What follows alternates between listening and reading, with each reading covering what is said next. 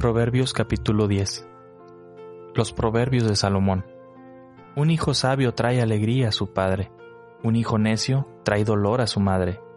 Las riquezas mal habidas no tienen ningún valor duradero, pero vivir debidamente puede salvar tu vida. El Señor no dejará que el justo pase hambre, pero se niega a satisfacer los antojos del perverso. Los perezosos pronto se empobrecen, los que se esfuerzan en su trabajo se hacen ricos.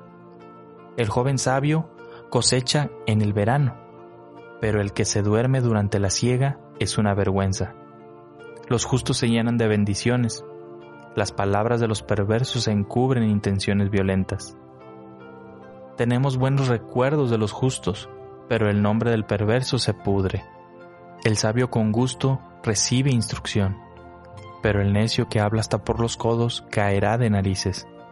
Las personas con integridad caminan seguras, pero las que toman caminos torcidos serán descubiertas.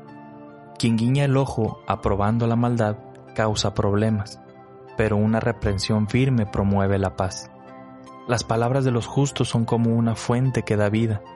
Las palabras de los perversos encubren intenciones violentas. El odio provoca peleas, pero el amor cubre todas las ofensas. Las palabras sabias provienen de los labios de la gente con entendimiento, pero los que les falta sentido común serán castigados con vara. Las personas sabias atesoran el conocimiento, pero el hablar por hablar del necio invita al desastre. La riqueza del rico es su fortaleza, la pobreza del pobre es su ruina. Las ganancias de los justos realzan sus vidas, pero la gente malvada derrocha su dinero en el pecado. Los que aceptan la disciplina van por el camino que lleva a la vida, pero los que no hacen caso a la corrección se descarriarán. Encubrir el odio te hace un mentiroso, difamar a otros te hace un necio. Hablar demasiado conduce al pecado. Sé prudente y mantén la boca cerrada. Las palabras del justo son como la plata refinada. El corazón del necio no vale nada. Las palabras del justo animan a muchos, pero los necios los destruye su falta de sentido común. La bendición del Señor enriquece a una persona y Él no añade ninguna tristeza. Al necio le divierte hacer el mal, pero al sensato le da placer vivir sabiamente. Los temores del perverso se cumplirán, las esperanzas del justo se concederán.